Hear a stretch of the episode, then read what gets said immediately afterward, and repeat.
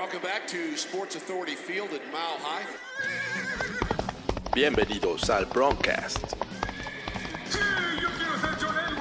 Hello, America, Mexico, and remote parts of Canada. Noticias, información y análisis sobre los Denver Broncos. Peyton, can you hear me? Peyton, can you hear me?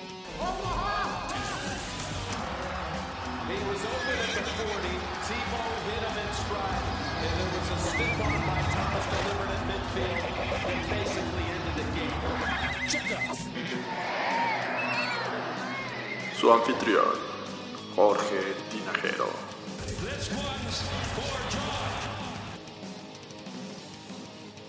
Hola, ¿qué tal amigos? Bienvenidos a este su podcast dedicado a los Denver Broncos, el Broncast. Yo soy Jorge Tinajero. Eh, me da mucho gusto recibirlos después del inicio de la pretemporada. Técnicamente empieza en la semana 1, pero ya tuvimos actividad con los Broncos en el terreno de juego cuando enfrentaron a los Falcons en, el Salón de la Fama. En esta ceremonia donde tuvimos dos representaciones.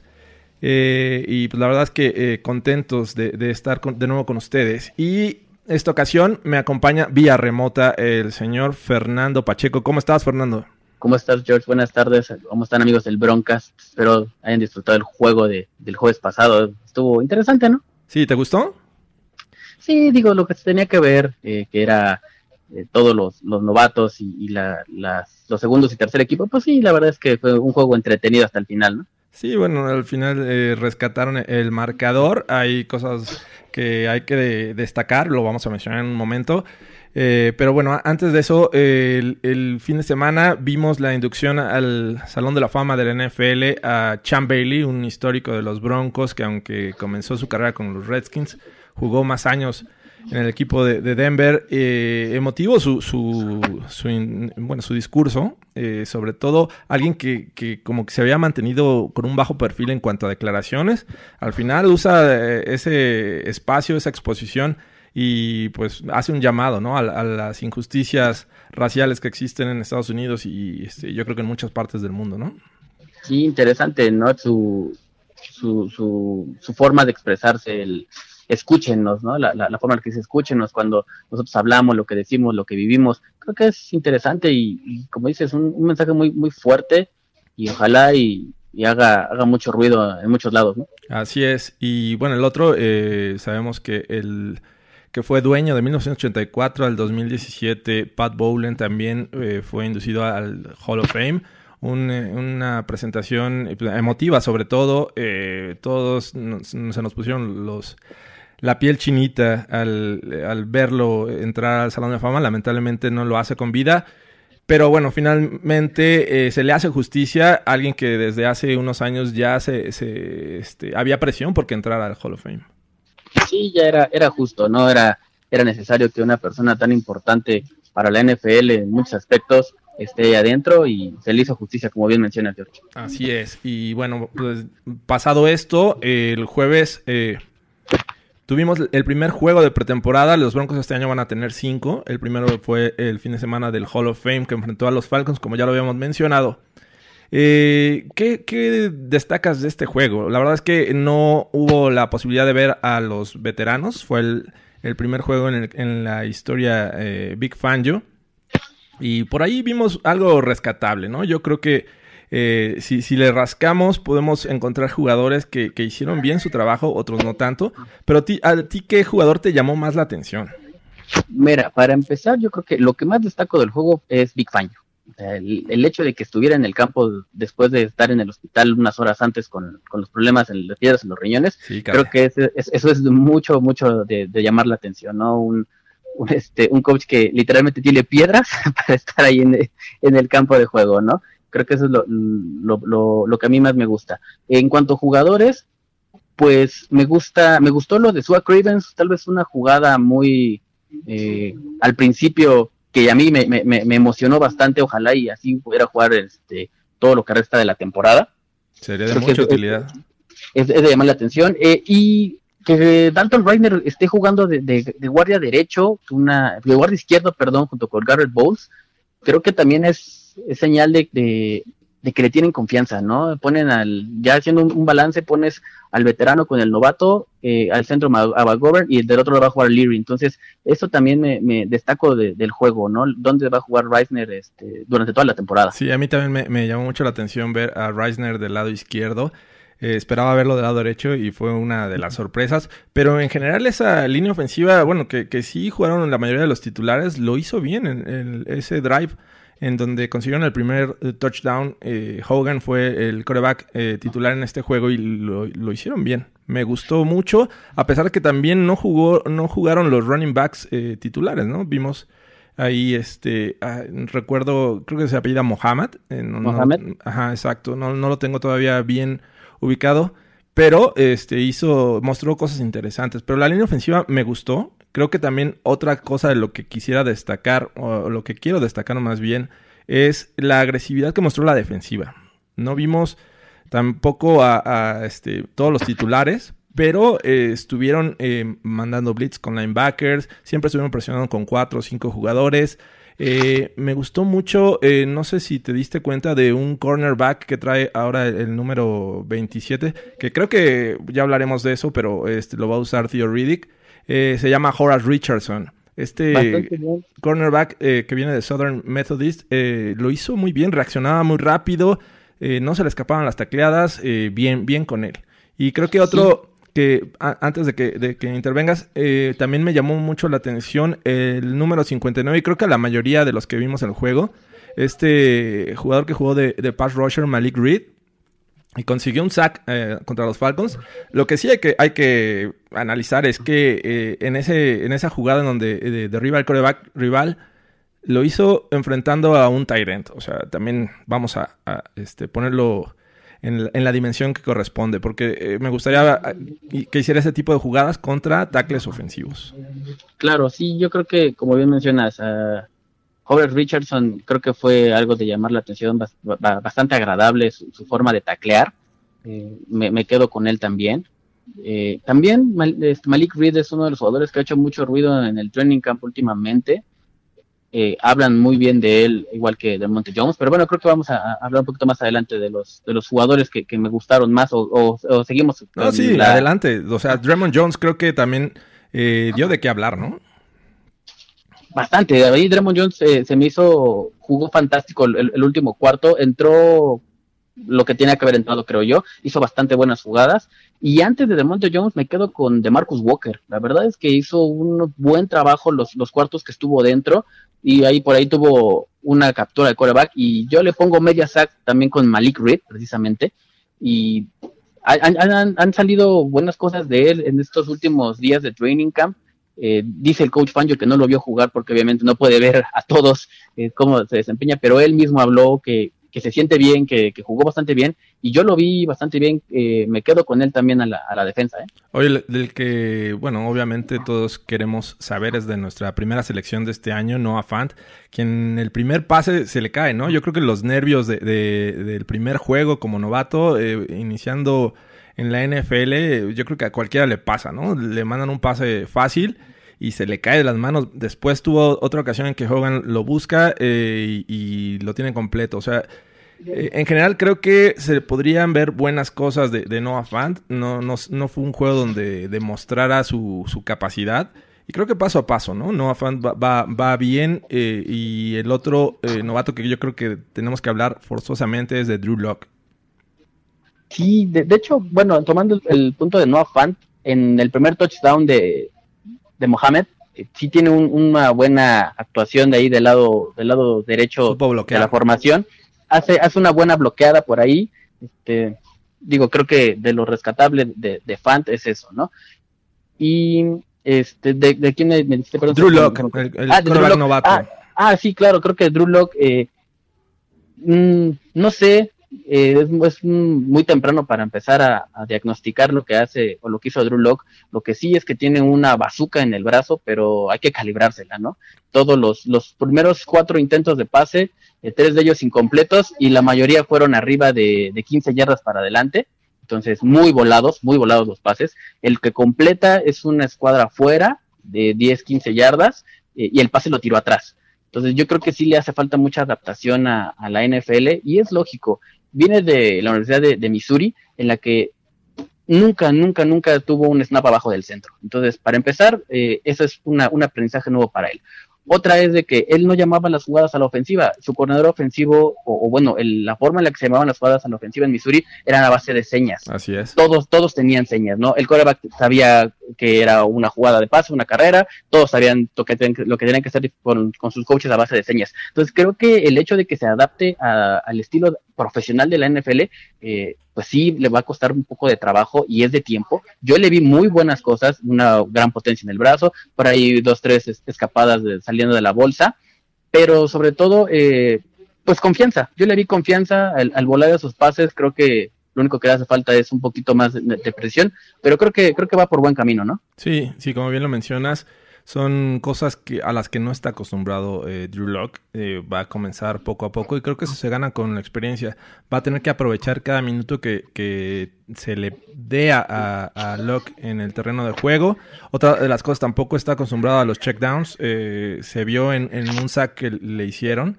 Eh, no supo leer la defensiva. Eh, el running back se tuvo que quedar a cubrirlo porque hubo carga de los Falcons. Y él, al, voltear hacia el centro del campo, pues obviamente no encontró a nadie. Eh, le, falta mucha experiencia detrás del centro, como bien mencionas. Fan, Fangio ya lo declaró. Entonces, eh, es cuestión de, tiempo, ¿no? De, verlo eh, adaptarse a esta nueva etapa en, en, su carrera. Pero yo creo que lo que nos importa, al menos en esta temporada, lo vamos a ver en el siguiente juego. Eh, ¿Algún jugador que, que, no te haya gustado, te haya decepcionado en este, en este juego de, pre de pretemporada? Yo creo que Brendan Langley eh, tuvo destellos tratando de regresar patadas. Por ahí tuvo un muff que recuperó Atlanta. Y pinta para ser cortado. Lo, había, lo habías mencionado por ahí también en, la edición pasada. Puede ser que Brendan Langley se pueda ir. ¿eh? Yo no le vi muchas cosas o, grandes cosas. Y no lo hizo nada mal Jawan Winfrey, a, pesar de que tuvo su drop también ahí de en, en el primer pase que, le lanza Hogan, era muy atrapable a, mi punto de vista. Hace una gran atrapada al final del juego para terminar este, ganando el partido. Um, muestra mucha, eh, mucha hambre por el balón, mucha confianza, mucha este, concentración en lo que está haciendo, obviamente, en cuanto a ver el balón, en cuanto a tener al hombre enfrente, en cuanto a saber dónde está parado en la zona de anotación. Creo que hace buen trabajo. Y creo que Langley fue a mí quien me decepcionó más. Sí, sí, la verdad es que estoy, concuerdo contigo. Ese fumble eh, en un regreso de patada eh, deja mucho que desear. Sobre todo ese eh, queriendo impresionar a, los entrenadores con ese cambio de posición, ¿no? Ya no quiere ser cornerback, quiere ser wide receiver y muestra que no tiene manos para ello, ¿no? Es una potencial salida este año para este jugador. El otro eh, que también de repente me, sigue causando dudas es Isaac Yadon. Eh, lo vi por ahí en una tercera y 18 darle un, un colchón increíble a, al wide receiver y permitiendo el primero y 10 también. Es otro jugador que no me, no me acaba de convencer, selección del año pasado. Pero bueno, los Broncos finalmente eh, ganaron con esa jugada este, fortuita al final del juego, ¿no? De, del, del novato este ay, se me fue el nombre la, la de sexta Winfrey, ya, Winfrey. exacto Winfrey la sexta eh, fue una selección de sexta ronda.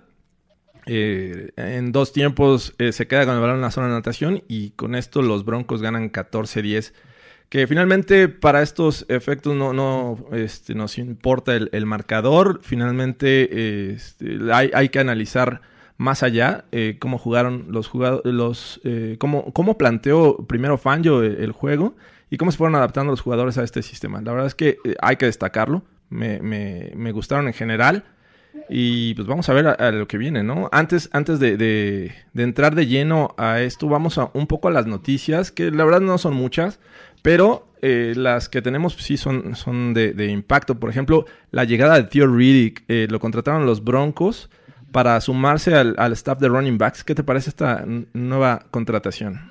Interesante porque, como bien mencionabas al principio, la verdad es que eh, Khalifi Muhammad no lo hizo nada mal. Jugó la mayoría del, del, partido, mostró buena velocidad, mostró buenas manos eh, fuera del backfield, que es lo que va a traer Theo Riddick a, los Broncos con su llegada. Es un, es un jugador que lo puedes poner en el slot, que puede salir a pase desde la línea o desde el backfield.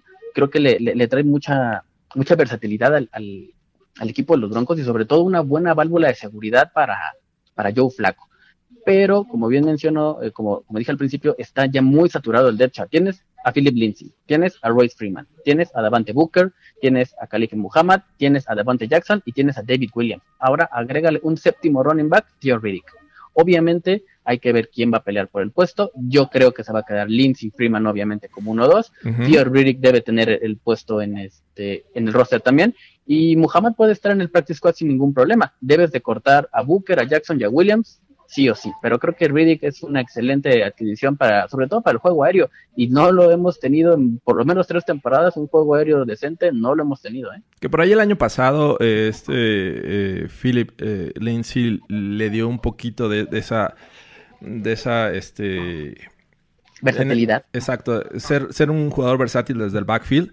Eh, tiene manos para hacer una válvula de escape, pero eh, pues pones todas tus canicas en, en esa canasta, ¿no? Eh, me parece una buena contratación, sobre todo porque Booker mm, nunca despegó.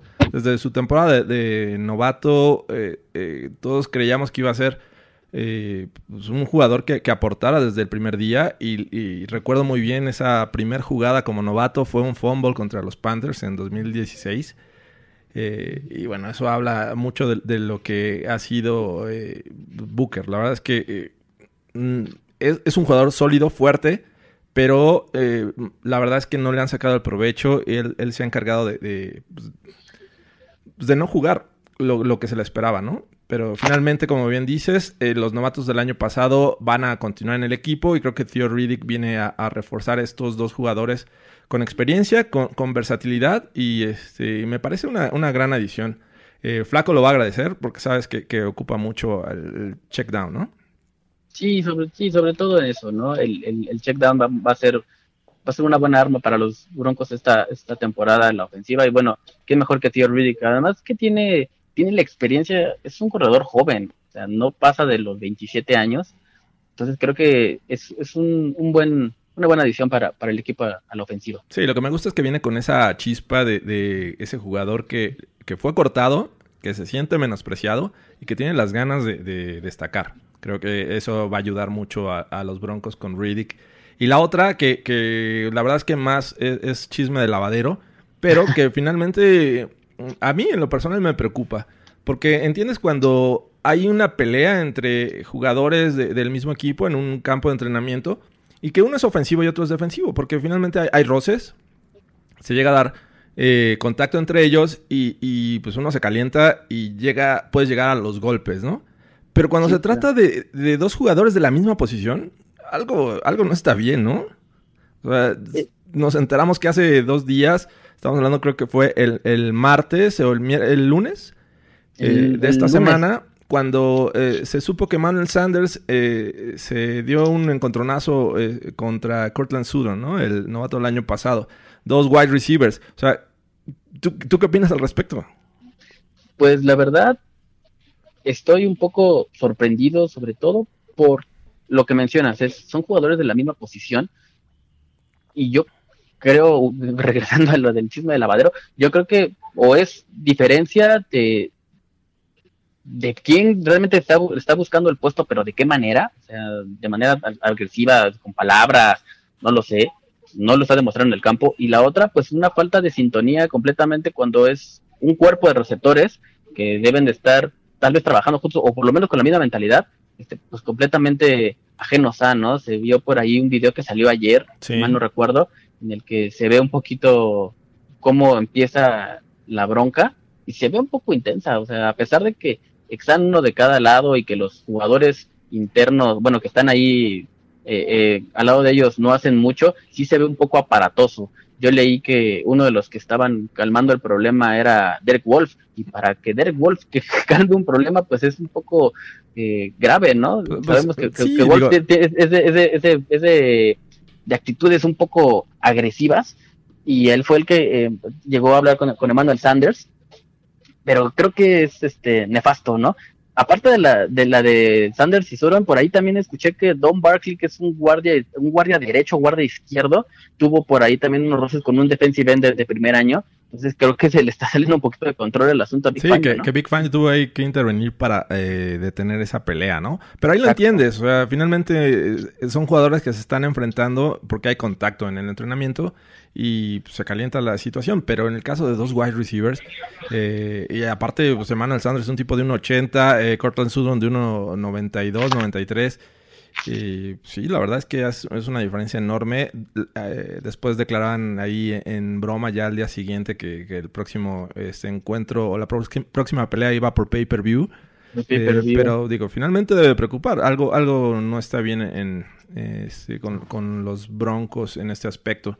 Pero bueno, ya, finalizando esto, eh, vámonos hasta Denver. Eh, Tomás Menchaca eh, nos tiene una sorpresa desde allá. Eh, va a estar cubriendo algunas situaciones y, lo que pasa alrededor de los Broncos desde Denver. ¿Cómo estás, Tomás? Hola amigos, los saluda su amigo Tomás Menchaca. Estamos aquí desde la Milla Alta, la ciudad de Denver, Colorado. El día de hoy vamos a hablar un poco de lo que ha sido el campo de entrenamientos de los Broncos de Denver. Que bueno, vamos a dividirlo en algunas en algunos temas. Primero vamos a hablar de la afición, después de lo que son los entrenadores, los jugadores y las lesiones. Comencemos pues, como les decía, con lo que ha sido el campo de entrenamiento, la experiencia para la afición. El primer día, bueno, se hicieron presentes no muchos aficionados, eh, algo que sorprendió a la mayoría, ya que normalmente cuando los Broncos inician una nueva temporada, ya sea en el campo de entrenamiento, bueno, la gente se amontona ahí en, en su lugar de entrenamientos. No fue así, se vio muy poca gente, algo que como les digo me sorprendió en lo personal, ya después al paso de los días empezó a entrar en ritmo la afición y empezaron a asistir más y más y esto se vio reflejado cuando fue el primer entrenamiento público en el estadio. Ahí se esperaban alrededor de unas 40 mil personas, llegaron casi 30 mil, esas 30 mil que, que se hicieron presentes, bueno, disfrutaron de un día soleado y, y de buen fútbol, ¿no? Porque estaba el escenario puesto para que pues el equipo se luciera, ¿no? Y la gente pues lo disfrutara tanto a la ofensiva como a la defensiva. Y bueno, todo fue un éxito el campo de entrenamientos público en el estadio. Pero algo que sí me, me ha sorprendido es que el día de hoy, siendo, bueno, que no sé qué día es, 8 de agosto, no, estamos 7 de agosto, el día de hoy me dio un- una vuelta por las taquillas del estadio. Iba en busca de unos boletos para un concierto que va a haber de los Rolling Stones aquí el, el día sábado. Y bueno, de pura curiosidad pregunté si todavía quedaban algunos boletos para lo que va a ser la temporada regular de los Broncos, ¿no? Y, y fue otra, otra sorpresa al saber que todavía hay boletos, siendo que en temporadas pasadas, bueno, vuelan. Eso no quiere decir que el estadio vaya a estar vacío, no, de ninguna manera. Ya cuando se lleguen los juegos, seguramente van a se, se van a vender completamente como ha sido durante las últimas 30 temporadas o así. Porque, bueno, la afición de aquí ama a su equipo y eso es importante, ¿no? Pero sí, temporadas pasadas, en cuanto salían los boletos a la venta, se vendían en una o dos horas lo que era toda la temporada. Pero bueno, como decíamos, lo vamos a dividir este audio en, en varios temas. Ahora vamos a pasar con los entrenadores. Como sabemos, tenemos un equipo completo de entrenadores encabezados por el señor Big Fangio, este señor que viene de Chicago y, y de algunos otros equipos, no tiene mucha experiencia y a la hora de las conferencias de prensa se nota. Inmediatamente el señor toma el control de todo, no se ve nervioso, si le hacen alguna pregunta quisquillosa, se va tal vez con alguna respuesta graciosa, ya después se pone serio y, y, y habla derecho, ¿no? No se anda ahí con, con rodeos o rodeos o rodeos como algunos entrenadores en el pasado aquí con los Broncos. Me recuerdo a Fox, que era un especialista en esto de, de tirar rollos y no decir nada. Pero bueno, el señor Banjo, como decíamos, es un especialista defensivo. Y bueno, el señor va a tomar el control, es su primera experiencia. Esto no nos dice mucho porque como le puede salir bien las cosas, puede ser un desastre todo. Sabemos que en los primeros años es, es muy difícil para entrenadores novatos, se puede decir el señor a pesar que, que ya tiene muchos años en la NFL y tiene mucha experiencia, va a ser su primer año como novato, como entrenador en jefe. Y ahí es donde empiezan pues no es tan sencillo, ¿no? Pero bueno, el señor, como le decíamos, es un señor de mucha experiencia que habla directo, que puso sus reglas a la hora de empezar, por ejemplo, una regla nueva es que ahora a la hora de entrenar no hay música, algo que era una tradición en, en el pasado. El Señor dice, nos vamos a concentrar en lo que es, a lo que venimos. No quiero que estén ahí bailando y cantando, yo quiero que se concentren en lo que se le está diciendo por parte de los entrenadores. Otra parte importante que se ha visto en este campo de entrenamiento es el señor Mike Monchak, el que llega como nuevo coach de línea ofensiva, que bueno, se espera mucho de él. A lo mejor algunos esperamos que haga milagros porque la línea ofensiva desde los años de Peyton Manning, bueno, ha sido tambaleante, para no decir mala, y en algunas ocasiones pésima. Pero bueno, el señor está trabajando en silencio, no se le da mucho escenario, no ha dado conferencias de prensa, él, se pone a trabajar y bueno, como lo decíamos, él va a ser parte importante del renacimiento de este equipo. Una de las estaciones de radio de aquí en la ciudad de Denver ha llamado la nueva temporada como algo así como el renacer o el buscar una vez más la gloria. Esperemos que eso, porque estos Broncos de Denver siempre nos han acostumbrado a tener temporadas buenas, es difícil, como ustedes lo saben, yo creo la mayoría no se veían temporadas malas en años consecutivos desde los años 70. Y bueno, el señor Pat Bowler siempre se ha enfocado en que el equipo tenga calidad, ¿no? Lo veíamos en el discurso del Salón de la Fama, donde decían que para el señor era más importante el fútbol que el negocio a pesar de que bueno él ya no tiene el control pero a la gente que dejó se lo dejó muy bien claro y bueno se ha buscado lo mejor. John Elway siempre ha intentado mantener el equipo al nivel pues de los mejores. No le han salido las cosas últimamente porque como sabemos encontrar un mariscal de campo no es cuestión de de ir al supermercado. Y aquí está. Bueno se nos fue Peyton Manning que era yo creo top train de los mejores tres y de la historia, pues tienen que estar dentro de los mejores diez, que algunos los meten dentro de los mejores cinco, y es muy difícil, ¿no? Ahora tenemos nuevo mariscal de campo, pero bueno, de él vamos a hablar más adelante. Bueno, no me quiero alargar mucho con lo de los entrenados, ya después entraremos más a fondo analizando lo que es la ofensiva, la defensiva, y hablando un poco de los jugadores, bueno, si hay alguna sorpresa, entre los jugadores pues, no se ha visto, ¿no? Así que digas tú, oh, este jugador ha sido que ha resaltado, no, tenemos apenas dos semanas de entrenamientos y los jugadores, bueno, hayan estado, ninguno ha resaltado así que digas tú, bueno, este va a ser el, la nueva sorpresa, el novato agente libre que no fue seleccionado en el en el draft, bueno, vamos a ver qué es lo que, si en estos juegos siguientes, el que se va a dar mañana con Seattle y en algunos otros, pueden empezar a resaltar algunos de ellos. Cuestión de lesiones no ha sido muy graves porque, bueno, el, el que se puede decir que salió más lesionado fue Todd Davis y se espera que esté listo para el inicio de la temporada, aquel 9 de septiembre próximo en, en Oakland. También otro que salió lesionado es Josie Yu, este muchacho que se suponía iba a cubrir la ausencia de este de Todd Davis. Entonces ahí es donde se les presenta el, primer problema en los entrenadores de los Broncos, ver quién va a ser el, el, linebacker central, ¿no? El que, el que cubra esa área y el que pues a veces son los que mandan las señales defensivas. Pero como les decíamos, bueno, no son lesiones graves. Esperemos que el resto de la pretemporada siga así, que no haya lesiones difíciles de manejar, ¿no? En cuestión de mariscales de campo, ¿qué podemos decir los mariscales de campo? Por ejemplo, yo flaco que en sus primeros días la prensa como lo molestaba con, con preguntas de, de, bueno, ¿por qué eres una persona tan fría? porque en el sentido de que quieren que sea como, como que grite más, que sea un líder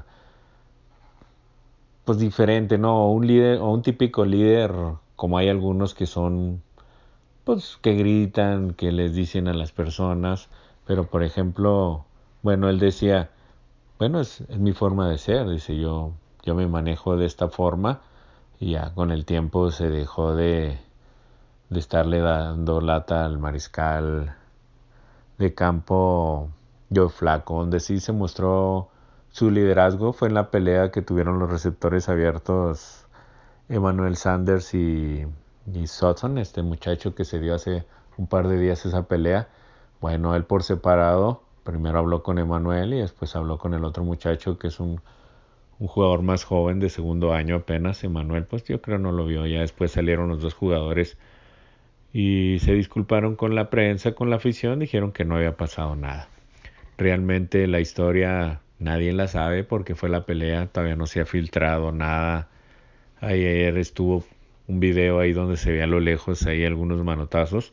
Yo estuve ese día y realmente no me di cuenta, yo estaba en otra enfocado en otra parte de los entrenamientos, pero bueno, como les decíamos, Flaco se ha mostrado bien, no se ha visto como lo que es un mariscal de campo veterano, no se mete en muchas discusiones con la prensa, el señor sabe manejarse, ha estado conectando bien con sus receptores y sus alas cerradas, que como sabemos las alas cerradas son, sus favoritas, ¿no? Entonces vamos a ver cómo se ve el día de mañana, porque mañana va a estar en, en Seattle y bueno, se espera que esté en un par de series. También los otros mariscales, ponemos son el, el novato Drew Locke, este muchacho que también la prensa se maneja y que dice, no, ya que le den más juego a él que en vez de Kevin Hogan. Entonces, pues eso lo tendrá que manejar el entrenador en jefe Faño, ¿no? No se le ha visto mucho al muchacho así como que para que diga, no, ya vamos a cortar a, a Kevin Hogan y, y, lo vamos a poner a él como como segundo mariscal. De hecho, yo creo que pues es un, un plan a largo plazo, ¿no? Lo de Drew Locke, tal vez que le aprenda. También, también por eso se trajo al otro mariscal, Brent Ripper, este muchacho que también es novato, pero yo digo lo trajeron para, para mantener incómodo a Locke, ¿no? Para que no esté cómodo decir, bueno, yo soy el futuro de este equipo y, y se me tiene que dar todo el tiempo posible, ¿no? Para eso trajeron a Ripien, yo creo, para que este muchacho Lux esté viendo, pues esté viendo por su hombro, ¿no? De que tiene competencia directa y de que, bueno, ya sabemos en el pasado se ha dado que, que llegan corebacks en la primera ronda, en la segunda y, hay uno de séptima que, que, les quita el puesto, ¿no? Y yo creo en el desarrollo de este Drew Locks va a ser muy importante cómo se maneje Ripien, este muchacho que como sabemos tiene pues tiene sangre, ¿no? De, de campeón de Super Bowl como fue su tío y vamos a ver cómo se dan las cosas. Pero bueno, los saluda su amigo Tomás Menchaca y un saludo para toda la afición de los Broncos y de la NFL en general. Gracias. Y bien, eh, gracias a, Tomás por su reporte desde Denver. Él está siempre pendiente de lo que pasa eh, alrededor de los Broncos. Y pues vámonos, esta semana eh, comienza la, la, primera en la pretemporada, eh, donde los Broncos van a, viajar a Seattle para enfrentar a los Seahawks. Unos Seahawks que, para mi gusto, es un equipo eh, contendiente por parte de, la conferencia nacional. Se ven fuertes, eh, renovados. Sabemos que Russell Wilson siempre es un jugador peligroso, aunque no sabemos si va a jugar. Finalmente es pretemporada. Eh, los equipos están en, mentalizados para hacer todo lo que se deba para analizar jugadores. Pete Carroll es, es un, head coach que le gusta encontrar esas gemas eh, entre, eh, pues en, entre las rocas. Eh, es bueno, así lo hizo con Russell Wilson y así lo ha hecho con, con, muchos más. Entonces, creo que va a ser un duelo interesante. ¿Y, y qué debemos ver en este juego, Fernando? Pues mira, si va a jugar eh, tu, tu, ex chavo Paxton Lynch, yo creo que hay que enfocarnos mucho, va y va a estar, y, y, yo creo que hay que enfocarnos mucho en la secundaria.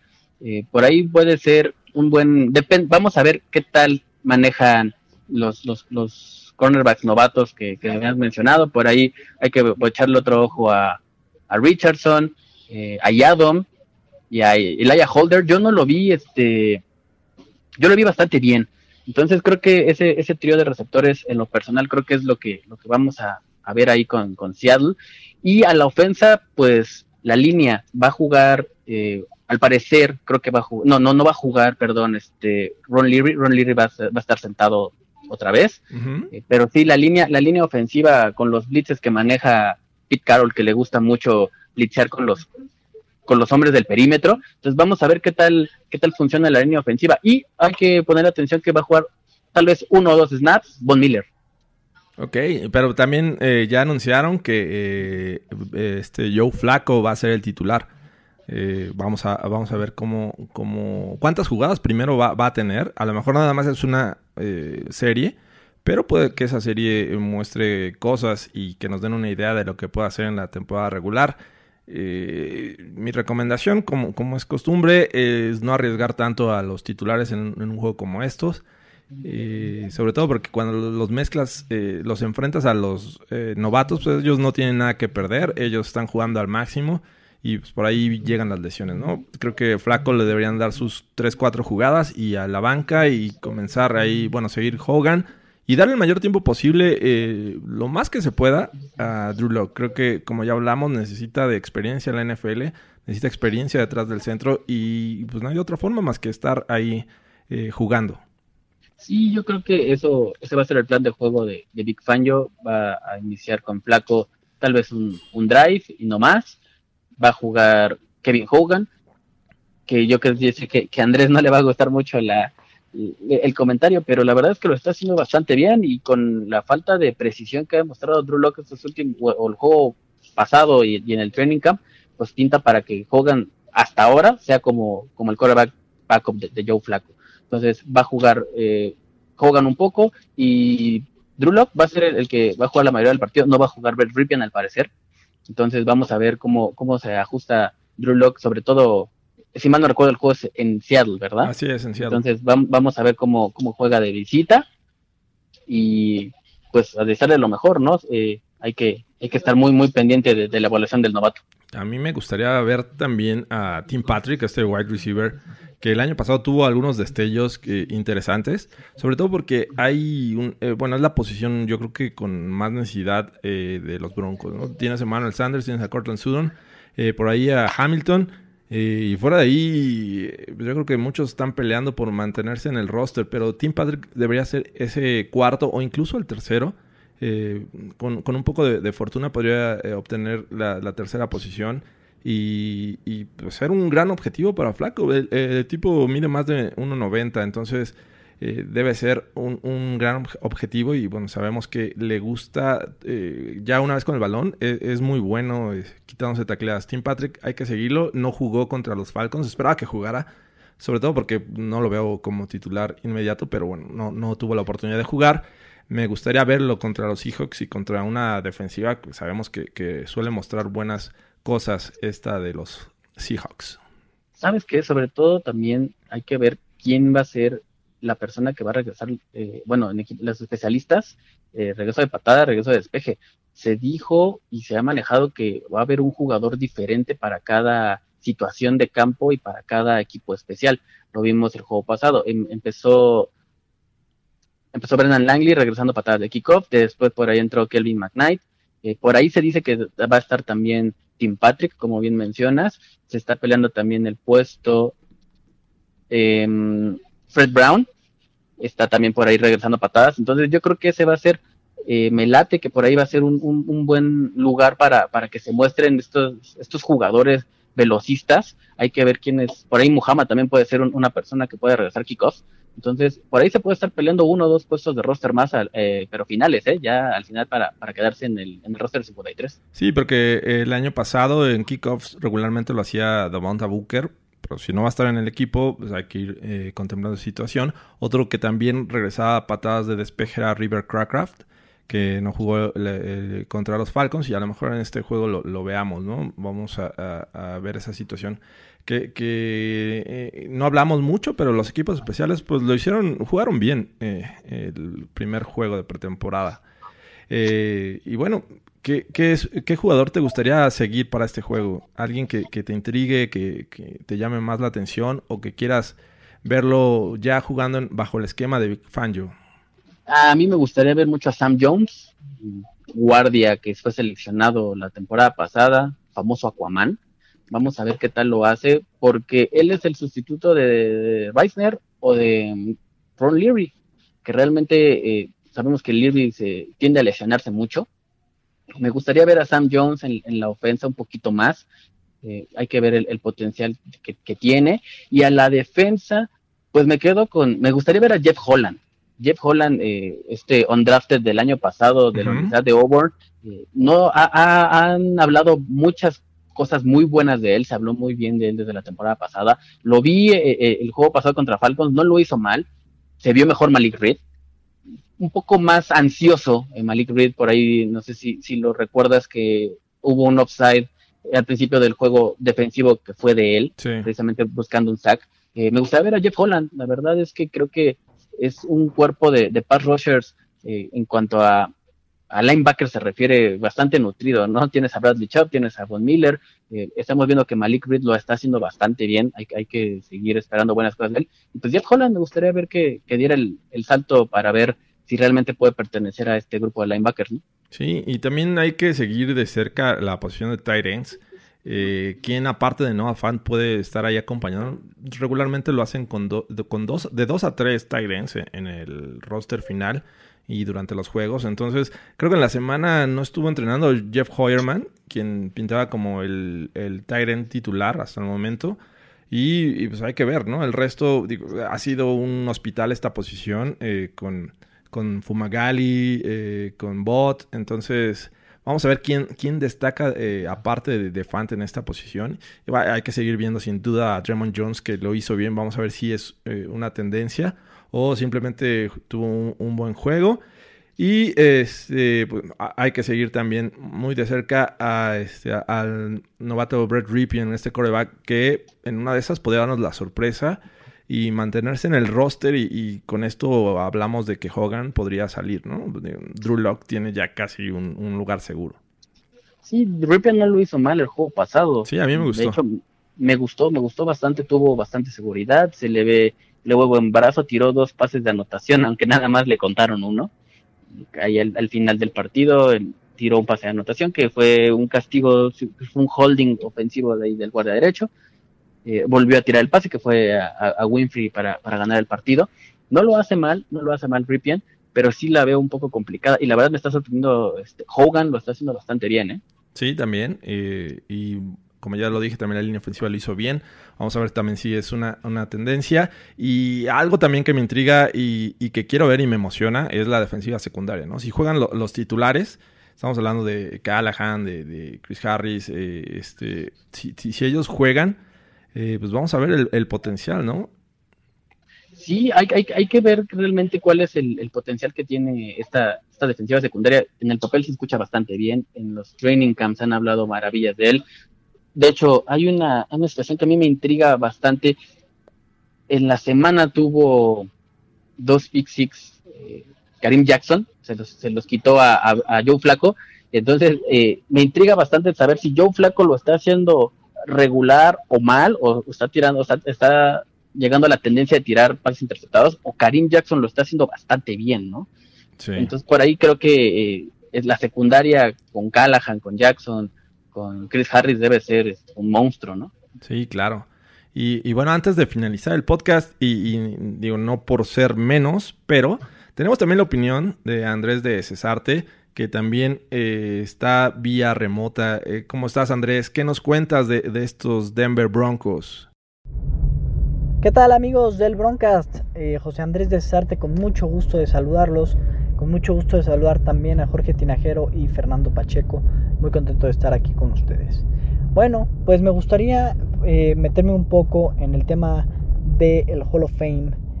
obviamente vivimos una, una semana muy importante y emotiva por el ingreso de Pat Bowlen y Chan Bailey, que bueno, todo ya ha sido comentado al respecto, son jugadores, bueno, jugador Chan Bailey y dueño eh, pues emblemáticos, ¿no? Eh, por supuesto también en la historia de la NFL y muy merecida para mi gusto el ingreso de ambos, ¿no? Después, eh, pues comentar al respecto del siguiente ingreso al Salón de la Fama de la franquicia. Bueno, pues yo yo como gran fan de Peyton Manning tengo que mencionar a Peyton Manning, ¿no? Eh, mucha gente dirá y con todo, con todo, pues con toda razón, vaya, con, muy respetablemente, que Peyton Manning fue un jugador más recordado por el equipo de Indianapolis. Y bueno, tienen, tienen razones para decir eso. Sin embargo, a pesar de ello, yo creo que Peyton Manning hizo cosas muy importantes dentro de eh, Denver, ¿no? Yo creo que no es poco ¿no? El récord que, que, que logran con esa ofensiva o los récords, ¿no?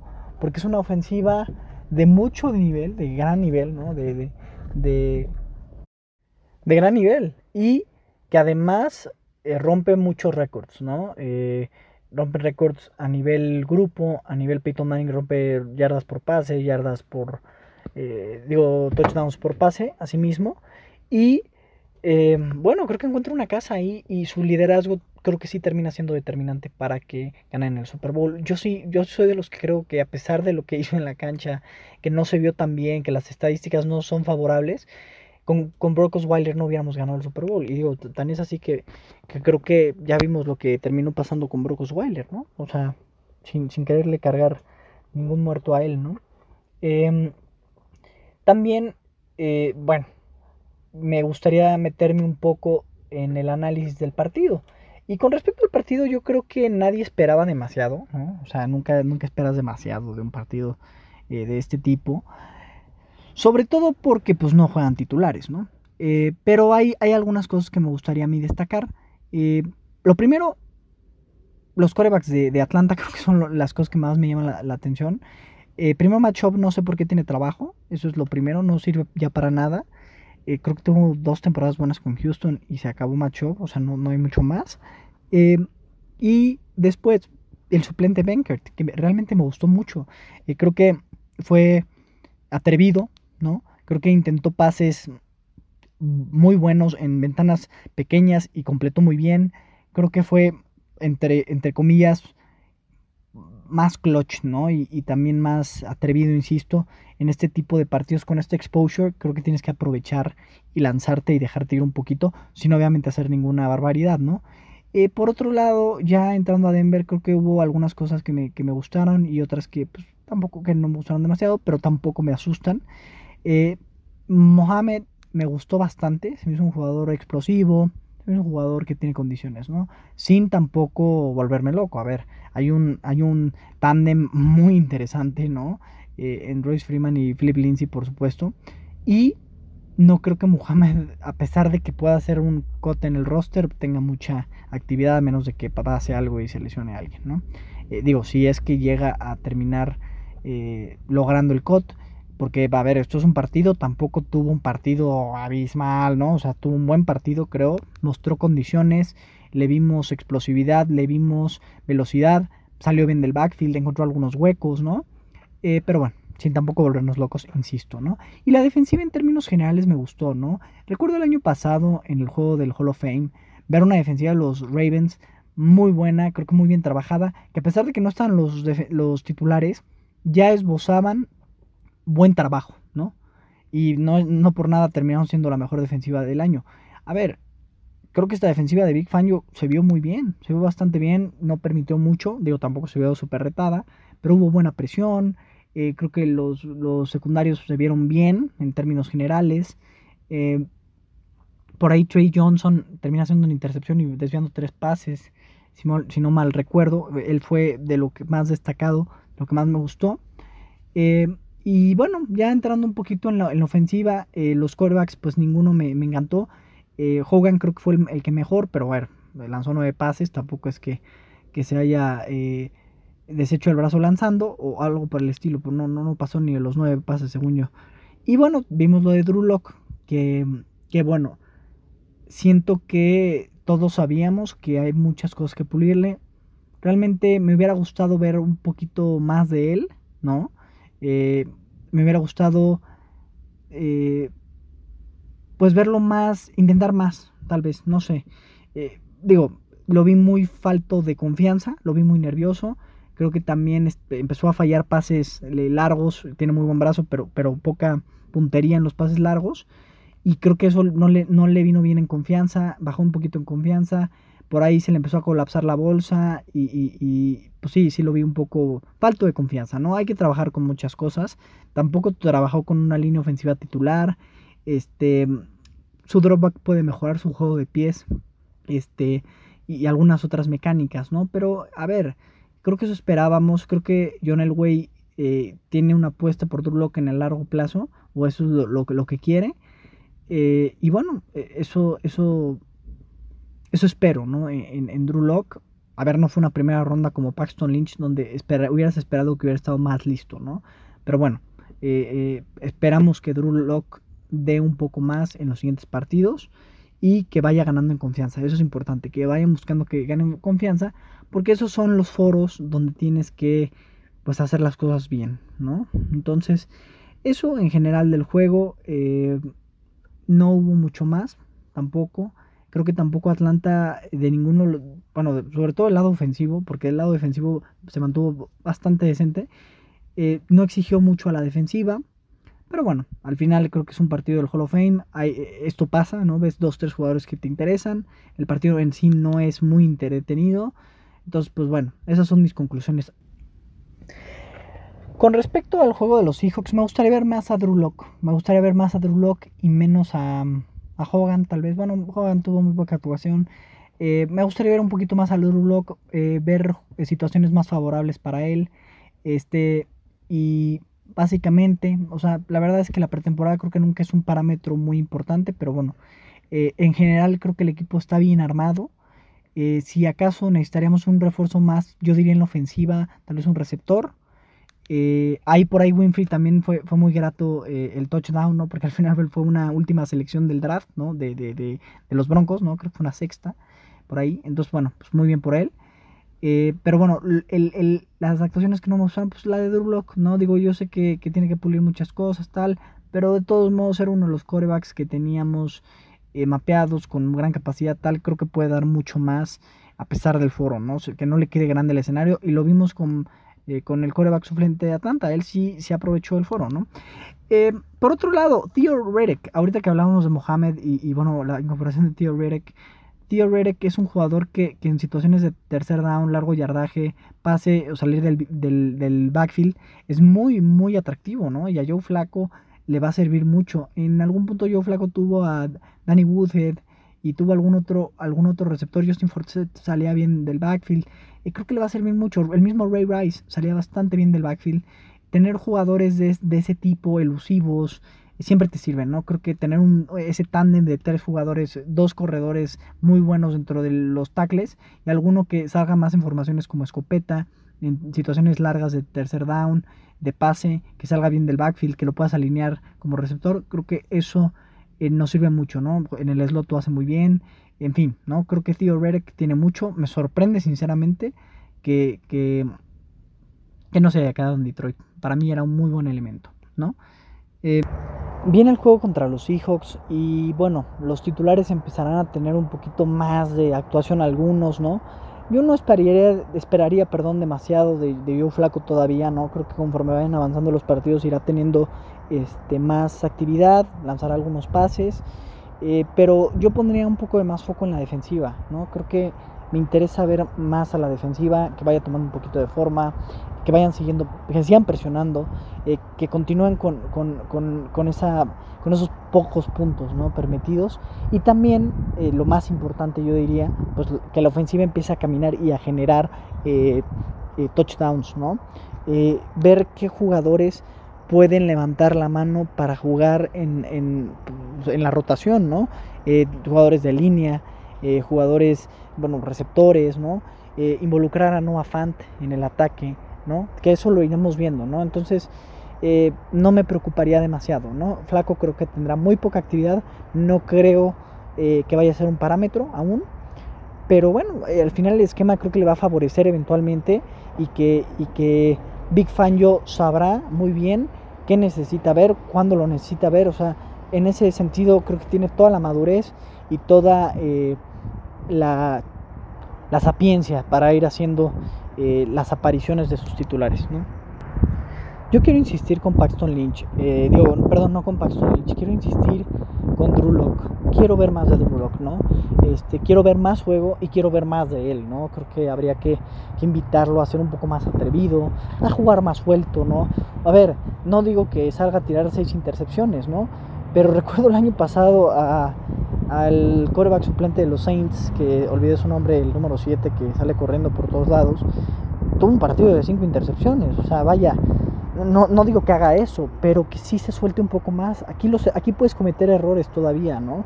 Aquí los puedes ir puliendo, ver qué lectura hiciste mal, pero que juegue más suelto. Eso sí lo considero muy importante.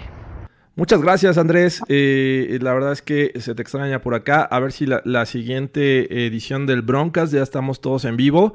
Un saludo eh, a Tomás Menchaca desde Denver. Eh, Fernando, muchas gracias. Eh, la verdad es que esto, por esta ocasión eh, no pudimos estar en vivo, pero esperamos la, la, siguiente tenerte por acá.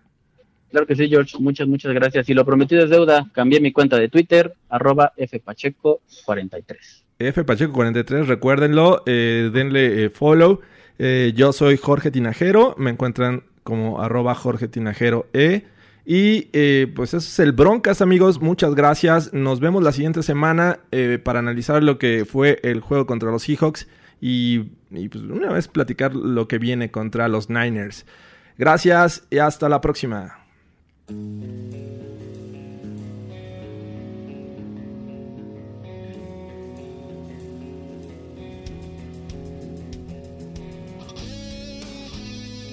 Esto fue el Broadcast.